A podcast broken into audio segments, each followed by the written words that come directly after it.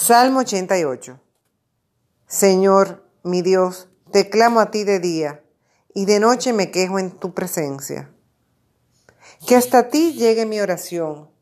Presta atención a mi clamor, pues de pruebas mi alma está saturada, y mi vida está al borde del abismo. Me cuentan entre los que bajan a la fosa. Soy un hombre acabado, que ya tiene su cama entre los muertos, parecido a los cuerpos tirados en la tumba de los cuales ya no te acuerdas y que se han sustraído de tu mano. Me arrojaste a las cavernas inferiores, a las tinieblas, a los abismos. Tu cólera ha pesado sobre mí y me han arrollado todas tus olas.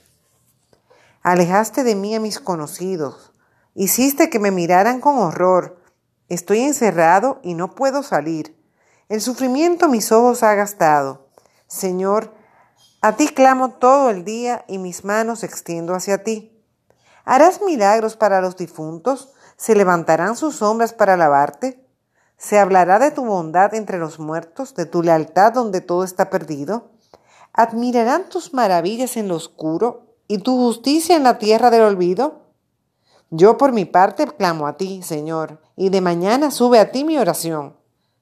¿Por qué, Señor, entonces me rechazas y me escondes tu cara.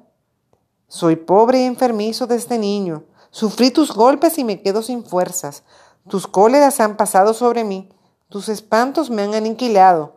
Como las aguas me arrollan todo el día y me cercan todos a la vez.